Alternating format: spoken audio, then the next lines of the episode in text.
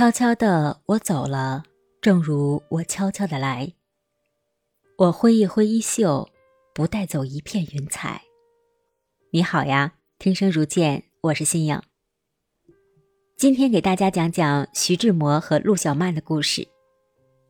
提起徐志摩，很多女孩子都会说徐志摩是地地道道的渣男。在异国他乡，他可以抛弃身怀六甲的妻子，爱慕其他人。也有人说徐志摩是渣的彻底啊，他除了写一些卿卿我我的诗词，在感情方面一直都是朝三暮四的。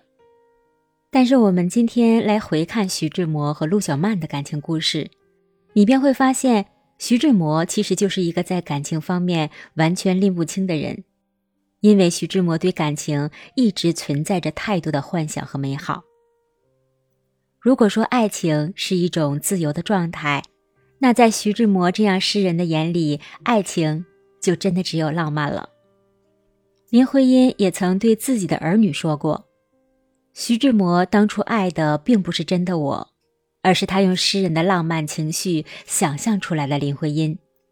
而事实上，我并不是那样的人。”徐志摩和林徽因的那段感情，我们可以看作是作为诗人徐志摩的洒脱。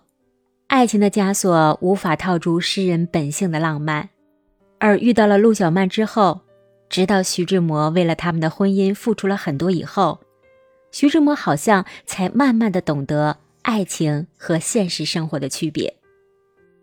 他们两个人对爱情都太过于理想化了。而对生活的本质却从来没有任何概念，所以一次次的陷入困境当中。陆小曼呢，不会操持家务，甚至连丈夫徐志摩的衣服在哪里放着，她都是不知道的。陆小曼从小过惯了饭来张口、衣来伸手的生活，结婚以后也是每天中午以后才起床。如果没有遇到陆小曼，徐志摩的心不一定会在哪里。但是徐志摩的生活一定是富足的。可是和陆小曼结婚以后，他们两个人本来就不懂得如何靠自己来经营自己的小家，根本就不知道如何挣钱养活自己和彼此。徐志摩的父亲又开始斩断了他们的经济来源。陆小曼是一个十足的享乐主义者，她不愿意改变自己的奢华生活，这样他们的悲剧也就慢慢上演了。陆小曼是整日的沉迷于歌舞戏剧啊，躺在床上呢，吸着鸦片，吞云吐雾，迷蒙的眼睛是半睁半闭。断了经济来源的两个人，只有靠徐志摩一人来补贴家用了。徐志摩靠自己的笔杆子赚取稿费，同时呢，在国内的东吴大学等几所高校上课。但是这些钱对于陆小曼来说就是九牛一毛。根本不够他的挥霍的。在这段感情里呀，却能看到徐志摩的担当和责任。他用尽所有的力气来满足陆小曼的奢华和不切实际的爱好。就在这样的境遇下，徐志摩还可以含情脉脉地写美文和陆小曼交流。徐志摩说：“我实在是爱你太深，所以处处顺着你。也怪我啊，意志不坚强。”不能在不良的环境中挣出独立的精神来。那一九三零年，徐志摩因为要去北大任教，所以他要求陆小曼同他一起来北京生活。但是陆小曼已经喜欢上了上海的环境和社会的圈子，所以陆小曼执意不肯来北京。徐志摩这时候无奈，只有自己一人孤身来北京了。两个人开始是两地分居的日子。徐志摩经常乘坐免费的飞机，在上海和北京的两地来回奔波着。但是，作为妻子的陆小曼呢，不担心，也不心疼丈夫的辛苦。她宁可徐志摩辛苦奔波，坐小型的免费飞机，重重的危险，她也不愿意割舍自己享乐的生活状态。甚至有一次，她当着徐志摩的面儿和朋友一起吸大麻。等朋友走了以后，徐志摩斥责了陆小曼，陆小曼生气的把烟管砸向了徐志摩，就这一砸，彻底的是砸碎了徐志摩心中美好的爱情。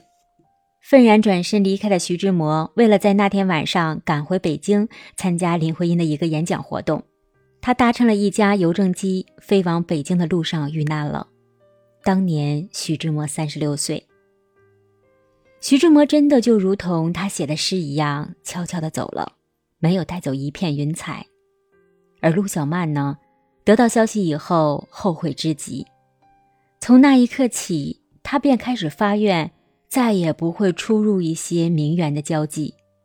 就在徐志摩死后的一个多月，陆小曼痛心地说：“我深信。”世界上恐怕没有可以刻意描写出我现在心中如何的悲痛。我希望你的灵魂来帮帮我。苍天给我这一霹雳，打得我满身麻木，我连哭都哭不出来，浑身只有一阵阵的麻木。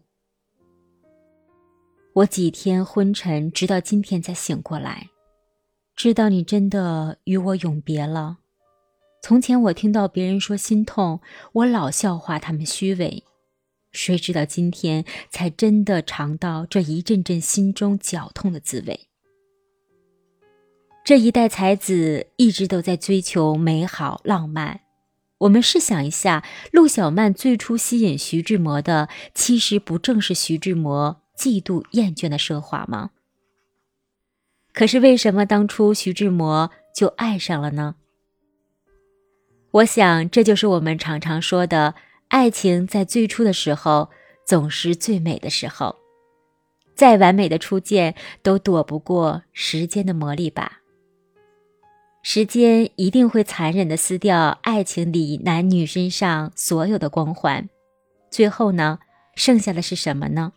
剩下的是美好，还是悲凉？完全要看我们在婚姻中的两个人。如何看待当下？我是新颖，真实的故事我来说，你来听。晚安。